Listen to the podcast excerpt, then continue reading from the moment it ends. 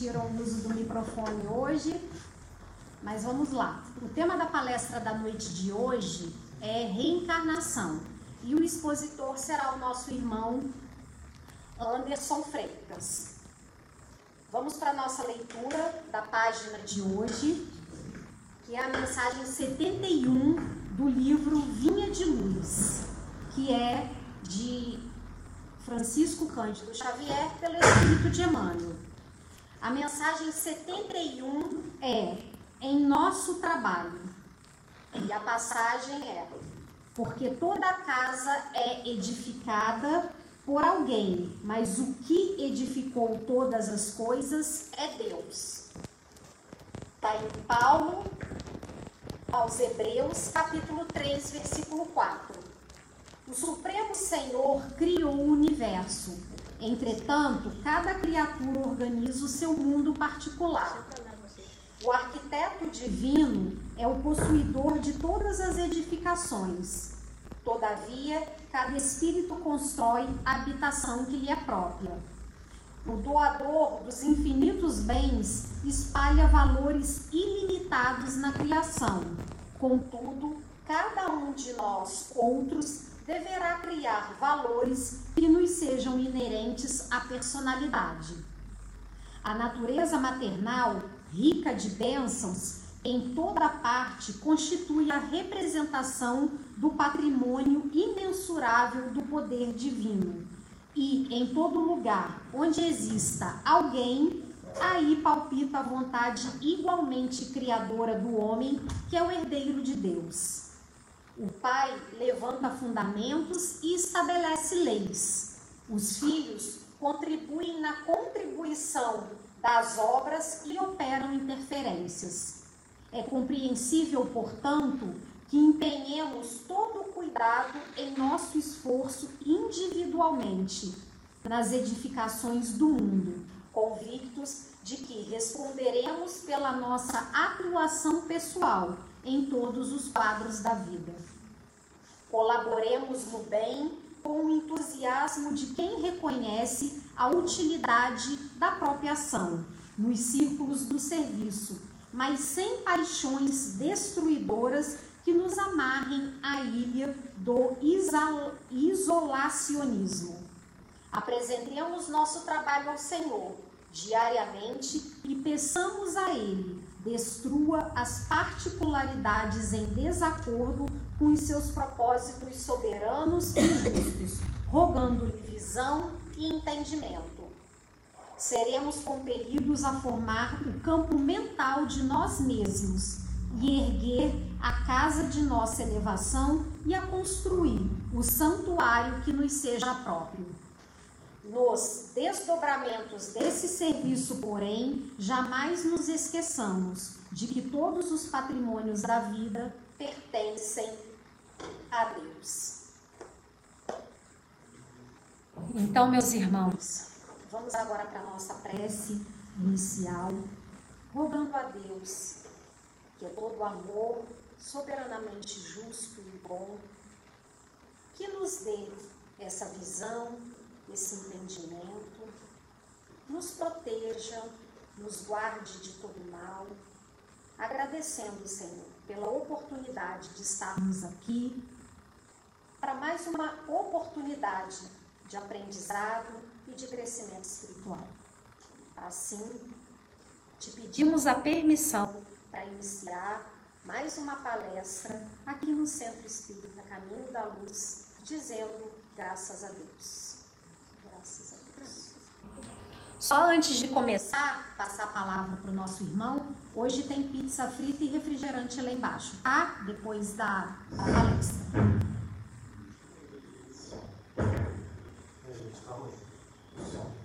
Deixa sem som mesmo.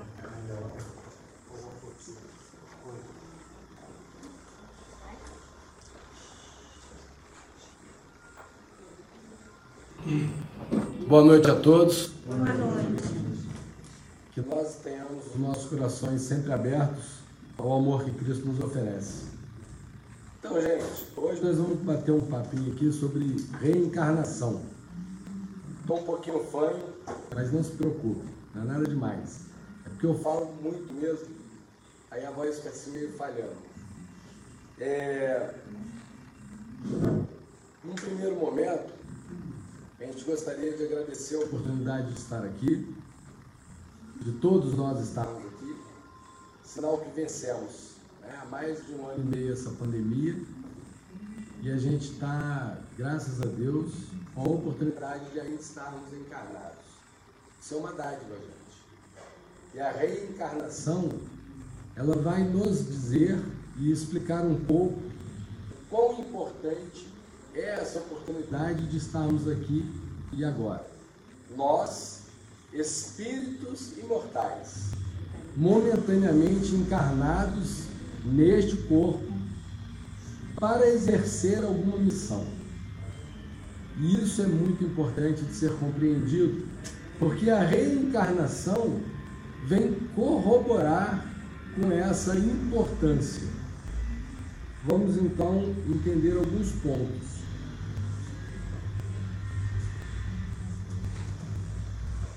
A reencarnação é a volta da alma ou espírito à vida corpórea, mas num outro corpo, novamente constituído e que nada tem a ver com o antigo. Sem o princípio da pré-existência da alma, da pluralidade das existências, a maior parte das máximas do Evangelho são ininteligíveis. E por isso tem dado motivo a interpretações tão contraditórias. Esse princípio é a chave que deve restituir-lhes o verdadeiro sentido. Então, por enquanto, a gente já começa a entender que a reencarnação vem dar sentido aos ensinamentos do Evangelho. E de fato, se a gente fizer só um pouquinho de reflexão, vamos perceber que a necessidade da reencarnação é absoluta. Vejamos, todos nós já concordamos que Deus é um ser justo. Isso é inquestionável. E se ele é justo, aonde estaria a justiça de uma única existência entre as pessoas que têm a oportunidade de nascer em um lar socioeconomicamente salutar e as outras que nascem em lares com dificuldades imensas, morais, financeiras, existenciais. Aonde conseguiríamos encontrar justiça em tamanha discrepância? Vejam que a reencarnação nos demonstra que aquilo que vivemos hoje é exatamente o que nós precisamos ou merecemos para este momento. E isso é fruto do que vivenciamos nas vidas pretéritas. Aí sim dá para encontrar um pouco de equilíbrio. Outro ponto é importante a se falar é a questão dos laços de famílias, família. Eles são fortalecidos pela reencarnação e rompidos pela unicidade da existência. Se a existência fosse só uma, os laços de família todos se romperiam. Mas vamos entender: os espíritos formam no espaço grupos ou famílias unidos pela afeição, simpatia, semelhança de inclinações. Esses espíritos felizes de estarem juntos procuram-se. Ou seja, a nossa fonte familiar não é quando estamos encarnados. Isso já começa lá no mundo dos espíritos. Porque os espíritos vão se juntando conforme as afinidades. A encarnação só os separa momentaneamente, pois que uma vez retornando à erraticidade, eles se reencontram como amigos à volta de uma viagem. Muitas vezes, eles seguem juntos na encarnação, reunindo-se numa mesma família ou no mesmo círculo e trabalham juntos para o progresso comum. Ora, gente, quantas são as vezes que nós afirmamos, um amigo qualquer assim, esse é o meu irmão do coração. Quando a gente tem aquele amigo de fé, aquele que nos acompanha, está sempre junto, a gente pode contar toda hora. Às vezes temos até mais afinidade com esse amigo do que com os próprios irmãos de sangue. E aí a gente fala, esse é o irmão do coração. Ora, fica bem claro que essa relação preexiste. Ela vem de outros tempos, outras vidas, outros momentos. Né? Só são duráveis as, as afeições espirituais.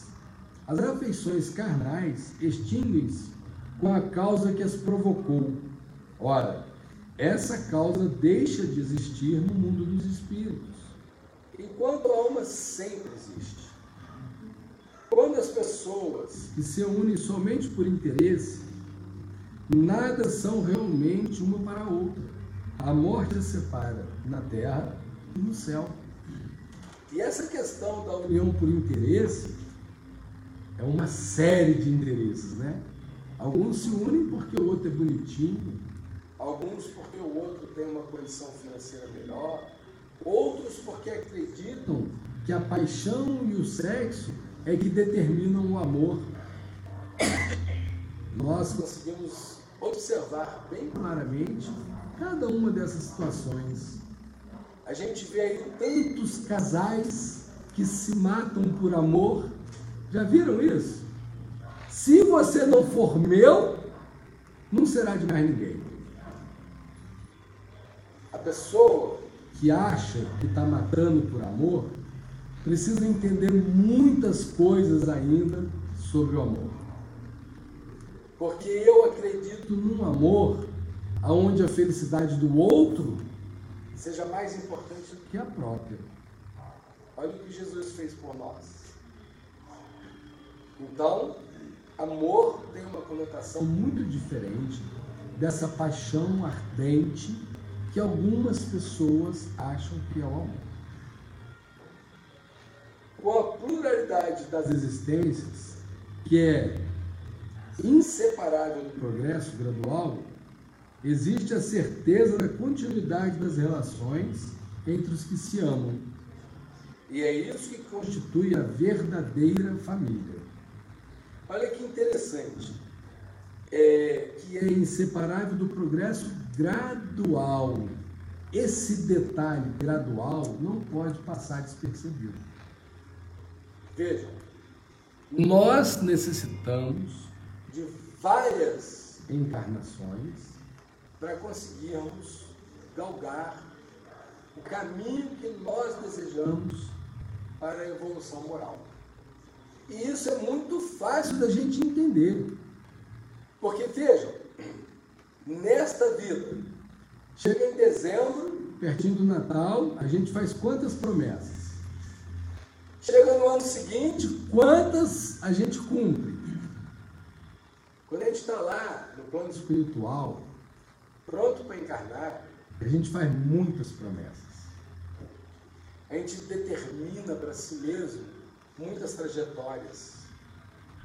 A gente escolhe Lógico que essa escolha ela vai variar conforme a capacidade de discernimento de cada um de nós. A título de exemplo, quando você tem um filho de um ano, ele tem direito a escolher quase nada.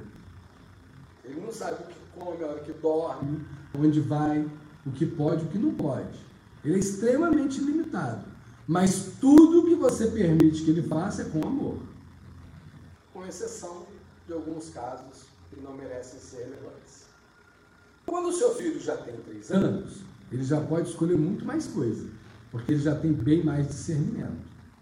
Mas ainda não escolhe tudo. Com seis anos, ele já escolhe qual roupa vai pôr, o que vai comer, e a coisa vai ampliando. com 18, ele já está escolhendo o rumo da vida dele. Nós, espíritos, que sobrevivem em um mundo de provas e expiações ainda, apesar da sua evolução muito próxima, somos equivalentes às crianças de 2, 3, 4 anos. É o segundo patamar. A gente era primitivo, agora é provas expiações. É, é, somos bem novinhos. Então a nossa capacidade de escolha ainda é bem pequena. Entre nós existem espíritos missionários e eles, sim, poderão fazer escolhas, por exemplo, Madre Teresa de Calcutá escolheu trabalhar com pessoas miseráveis, com pessoas doentes, em um país sem nenhum recurso. A escolha foi dela. Tanto que ela exerceu aquela existência com felicidade, com suavidade e com uma força incrível, apesar de estar naquele corpinho tão franzino. Madre Teresa, se vocês se lembrarem dela, vai estar sempre com um sorriso no rosto. E sempre com humor. Certa feita, ela estava cuidando de um braço de uma pessoa com lepra, e uma pessoa ou outra chegou perto e disse: Minha senhora, eu não faria isso nem por um milhão. Ela olhou para ele, sorriu e disse: Eu também não. Eu estou fazendo por amor.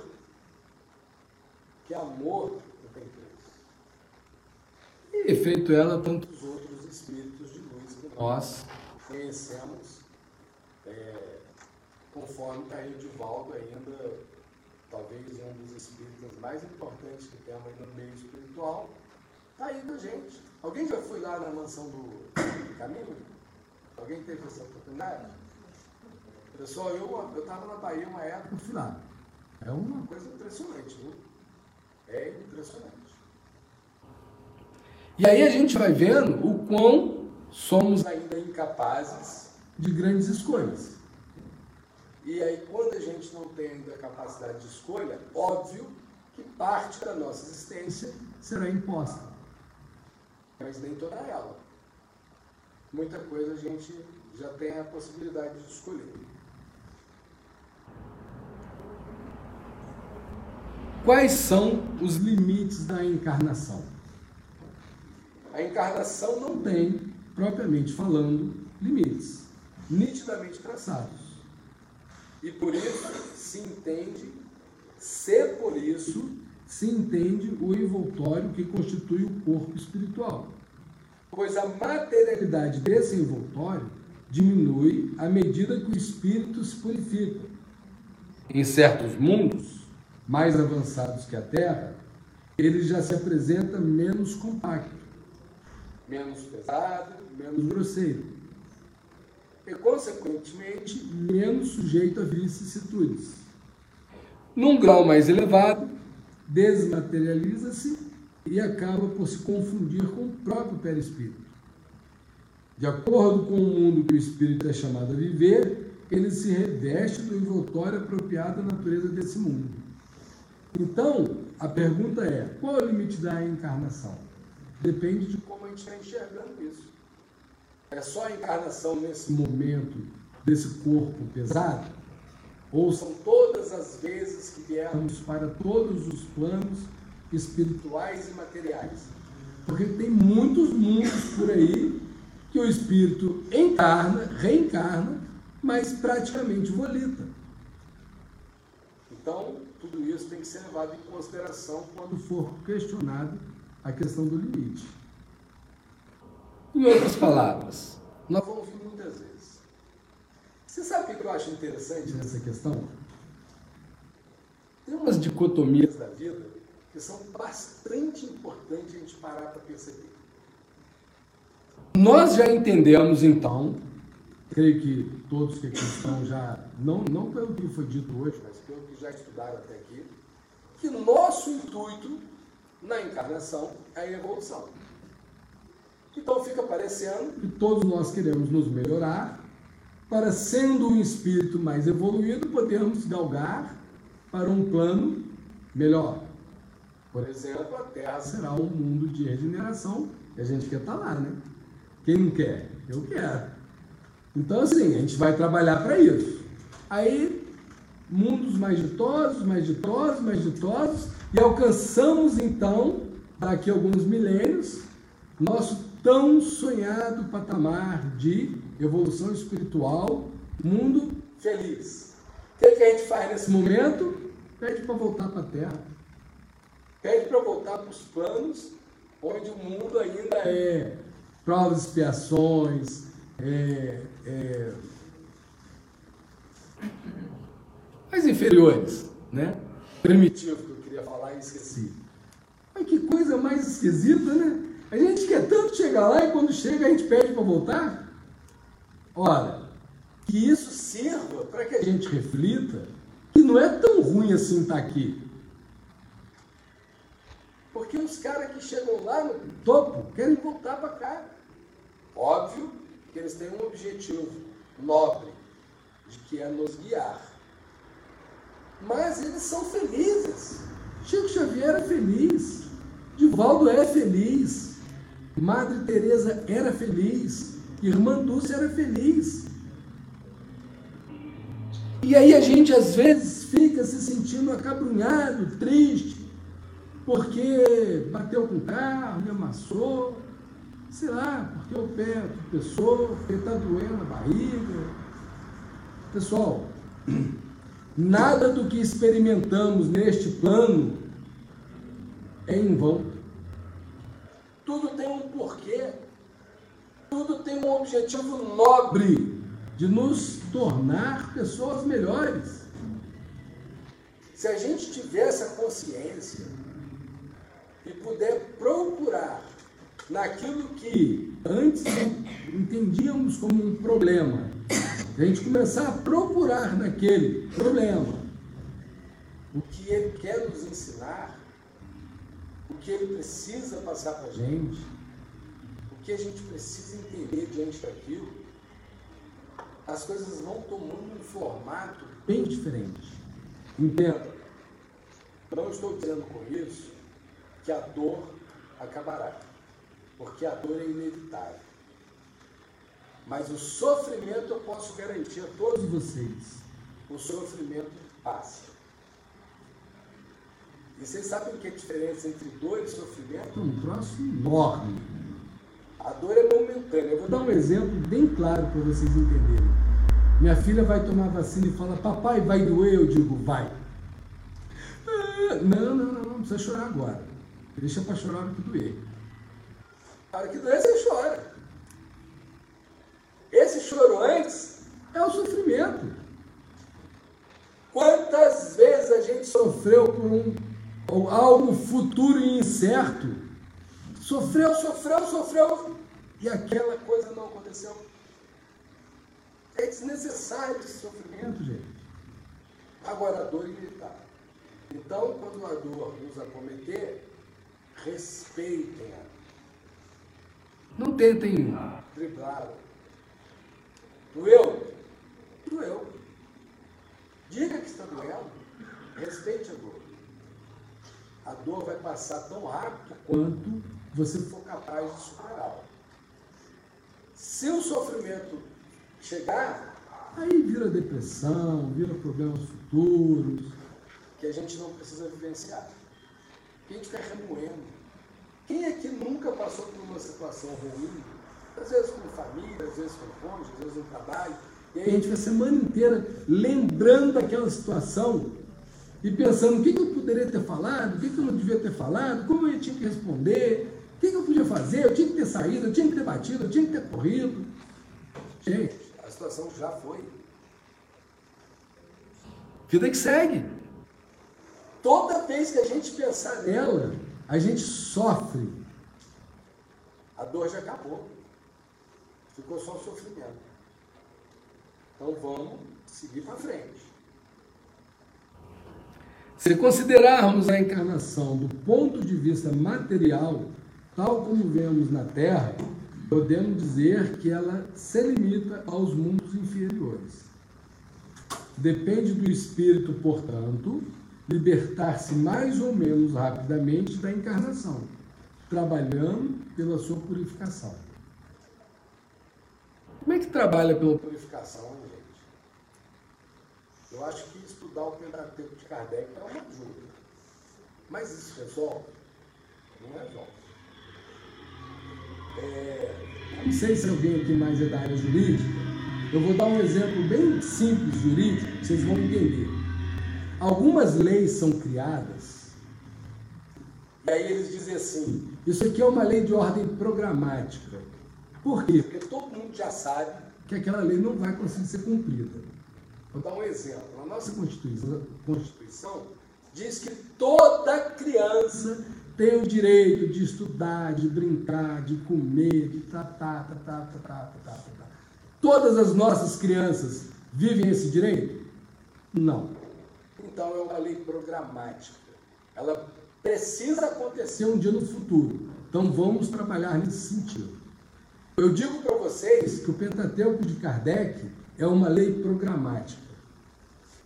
É uma lei divina programática. Porque a gente lê, acha lindo, mas a gente consegue seguir? Vou dar um exemplo bem básico. Jesus veio aqui há mais de dois mil anos atrás com um objetivo principal. Ele tinha vários. Mas o principal, qual era? Ensinar a gente a amar. Alguém tem dúvida disso?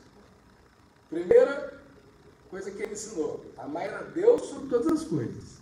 E a segunda, amar ao próximo como a ti mesmo e ao seu inimigo. Então, se a primeira seguir, na segunda ele ainda fala assim: toda a lei está contida nisto. Ou seja, esse foi o motivo dele vir aqui, ensinar a gente a amar. Todo mundo já entendeu essa função. Todo mundo já exerce. Entende que é uma lei programática? Porque se você for levar no pé da letra, como Jesus queria, a gente vai ficar deprimido, vai falar, não vou conseguir nunca.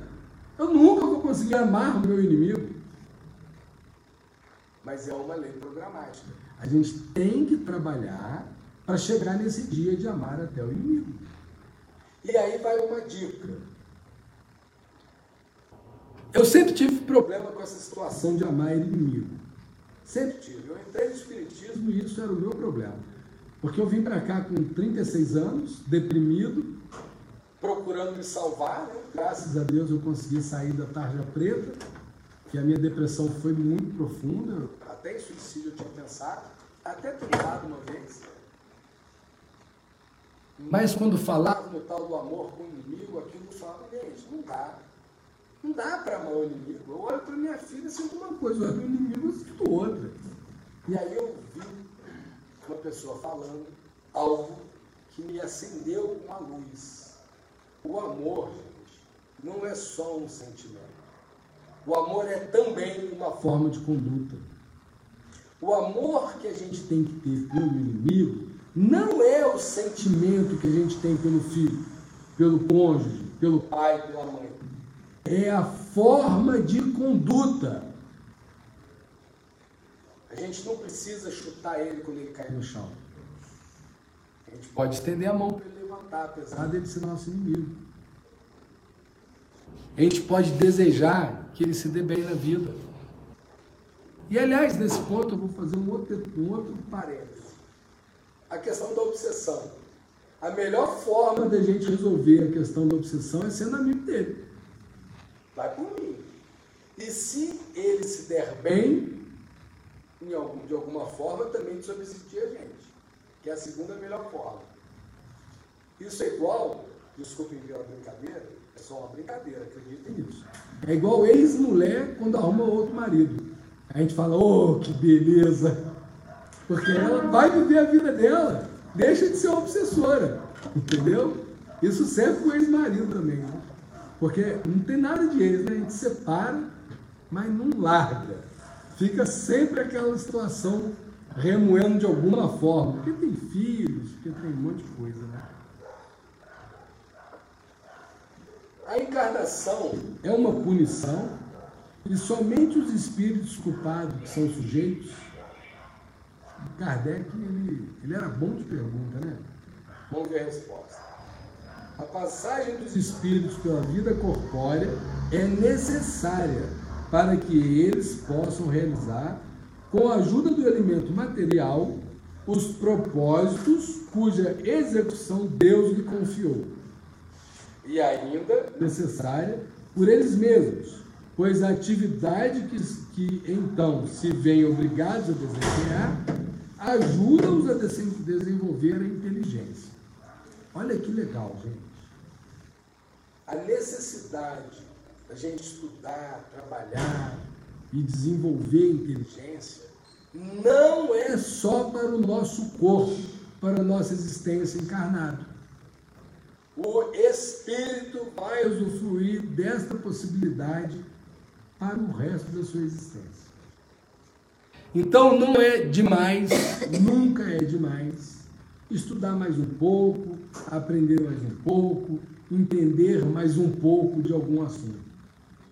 Isso é importante. Deus, sendo soberanamente justo, deve aquinhoar equitativamente todos os seus filhos. É por isso que ele concede a todos o mesmo ponto de partida. Olha, olha essa afirmação. Se todo mundo teve o mesmo ponto de partida, é óbvio que não foi nessa vida esse ponto de partida. Porque está claro que nessa existência não foi o mesmo ponto de partida para todo mundo. Concordam com isso? A mesma aptidão, as mesmas obrigações de cumprir, a mesma liberdade de ação. Todo privilégio seria uma preferência. E toda preferência é uma injustiça. Isso é uma coisa muito lógica. Não tem como a gente questionar essa informação. Deus não poderia ser, fazer diferente disso.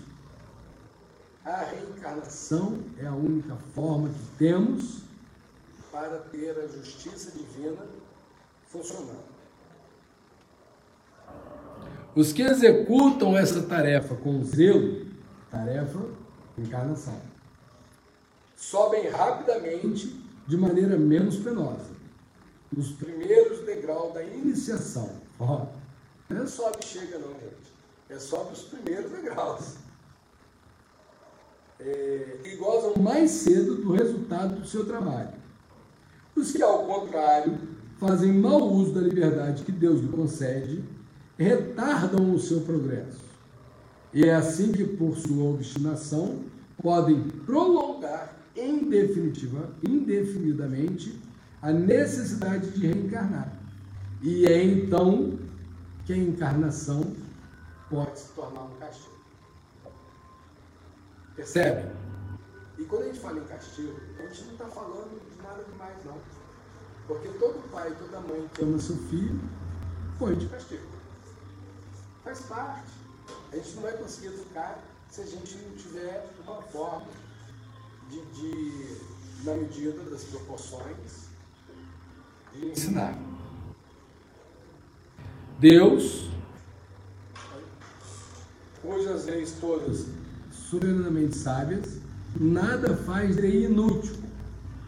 Pelas reencarnações no mesmo globo, quis que os mesmos espíritos se pusessem de novo em contato, tendo assim ocasião de reparar suas faltas recíprocas. E, tendo em conta as suas relações anteriores, quis ainda fundar uma base espiritual dos laços de família, apoiando numa lei natural dos princípios de solidariedade, fraternidade e igualdade. Gente, é, é tão gostoso sonhar com um mundo que todos são iguais. Pensa um pouco sobre isso. Hoje, a gente é forçado a ensinar para o filho, às vezes, se defender. Quando alguém te bater, meu filho, você revida. Quando alguém tomar um negócio você pega de volta. Porque se a gente não ensinar isso, está arriscado a ficar de, né, de bobinha aí na sociedade. Minha esposa é contra esse meu argumento. Ela acha que, independente de tudo, a gente tem que ensinar nossas crianças a serem boas sempre. Eu Se a gente vivesse num mundo perfeito, eu concordaria. Mas eu acho que a pessoa tem que saber se defender o mínimo. Mas há uma divergência lá em casa sobre essa questão. Mas a grande ponto que eu quero chegar é, num mundo onde as pessoas se respeitam, não precisaremos de polícia, não precisaremos da estrutura judiciária. Olha, vocês, vocês viram o nosso lar? Quem aqui viu o nosso lar? Quem não viu, eu sugiro que veja. O governador do nosso lar, quando recebe as pessoas, agradece a oportunidade de receber. Imagina o dia que você chegar na prefeitura e o prefeito falar assim, ô oh, meu filho, que bom você ver aqui me ver. Ia ser bom isso, né?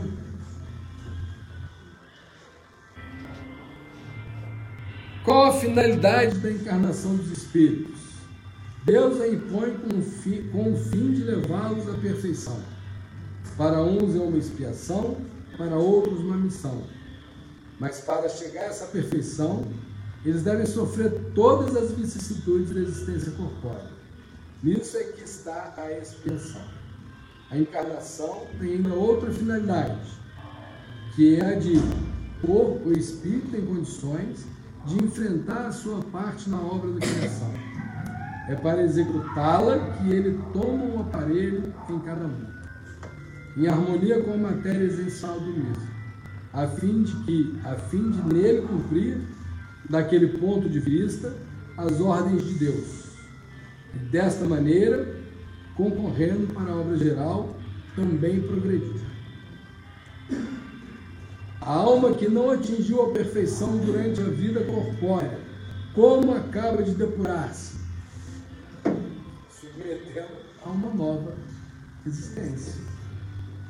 Em que se transforma o espírito depois da sua última encarnação? Espírito bem-aventurado, espírito puro. Só que aqui essa pergunta, essa pergunta é muito interessante, porque certamente não vai ser a última encarnação dele na última encarnação da elevação, ele se torna espírito puro. E aí pede para voltar. Encarna de novo. Três coisas. Reencarnação, então, gente, na verdade, é uma bênção divina. Se nós entendermos a importância da nossa existência neste planeta, se a gente conseguir perceber o tamanho da oportunidade, vamos lá. Sabe quando o filho passa para uma faculdade boa, federal? Aí o pai vai falar assim: filho, essa é a sua chance. Aproveita. Faça bem feita essa faculdade, que o seu futuro vai estar garantido. Quando a gente está lá no plano espiritual, pronto para encarnar, os nossos mentores espirituais, que são aqueles espíritos de luz que nos amam e nos acompanham lá e aqui, fala exatamente isso para gente. Filho, você está, tinha uma fila aqui de milhões, você teve a chance de descer. Vai, meu filho, e aproveita. E tem que aproveitar, gente. Porque senão isso acontece, a gente volta no mesmo ponto que entrou, que saiu. É muito ruim isso. Alguém aqui já ficou reprovado no colégio alguma série? Eu fiquei na quarta para quinta série. Pessoal é ruim demais. Porque os coleguinhas que eram menor, que a gente tirava onda, passam a ser os nossos coleguinhas. E você vê aquilo tudo de novo. A sensação é assim, perdi um ano da minha vida. Se aquilo doeu, imagina você voltar lá para cima sair daqui depois de 80 anos, 70, sei lá, depois de tanto sofrimento, olhar e falar assim, caraca, eu saí de lá do mesmo jeito que eu entrei. Eu não dei um passo para frente. Pessoal, é muito importante a gente entender. E eu gosto muito de fazer alguns exemplos para que a compreensão seja mais clara. Eu vou falar aqui sobre a caridade. Vou falar de uma forma que eu acho que vocês ainda não ouviram. Quem aqui concorda que o cara que tem muito dinheiro, muito dinheiro, e não faz nada por ninguém é um egoísta. Quem concorda com isso?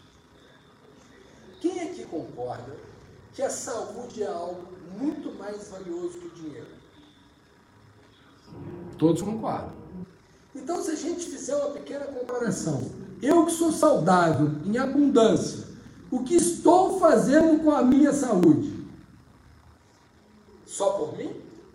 Também é egoísmo. Será que eu estou usando a minha vitalidade, a minha oportunidade de estar aqui encarnado, a minha saúde para ajudar alguém? Ou será que eu só estou preocupado em comer o que eu gosto, vestir o que eu gosto, viajar para onde eu gosto? Aquele rico que negou o dinheiro, e nós concordamos que é egoísta, é muito menos egoísta do que nós que somos saudáveis e não fazemos nada para ninguém. A caridade começa num abraço. Enquanto não pandemia. Mas um olhar, um toque de mão, um gesto de respeito. A caridade está quando você entra no elevador e cumprimenta a pessoa que ali está. Vocês já viram a reportagem do artista que se vestiu de lixeiro e ninguém cumprimentou ele na rua? Fala oi. Fala oi para as pessoas. Fala bom dia. Isso é caridade. Estende a mão para o inimigo. É caridade. Não é só dar dinheiro é caridade. Ok? Só para a gente lembrar que esse foi o estudo que a gente preparou para hoje. Eu agradeço a presença de todos, principalmente a paciência. Agradeço a minha voz ter chegado até o final. Obrigado vocês aí pela ajuda e volto a palavra de direção da casa.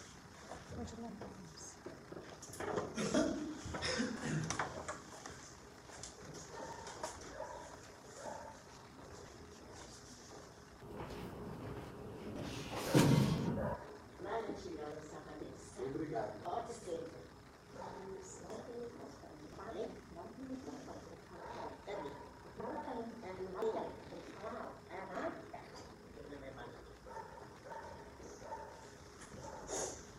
Meus queridos irmãos, mais uma vez nós estamos aqui agradecendo a Deus por esta oportunidade que nós estamos tendo de ouvir a palavra tão abençoada do nosso irmão que trouxe para nós.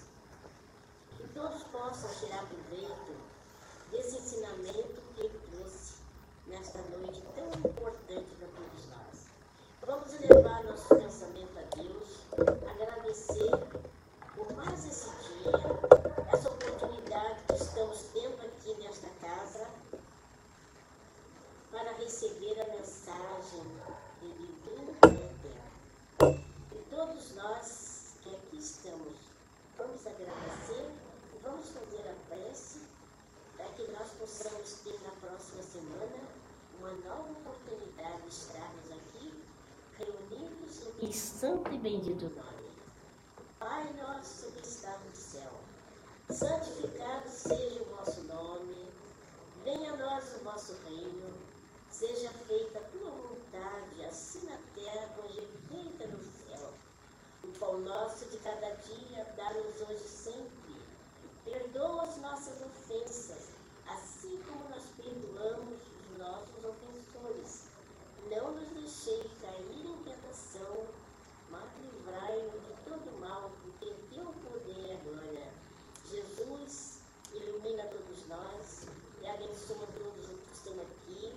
agradecendo a oportunidade de estar nessa casa abençoada, caminho da luz, e que todos, ao voltar aos seus lares, vão em paz, que Jesus os acompanhe hoje e sempre. Muito boa noite.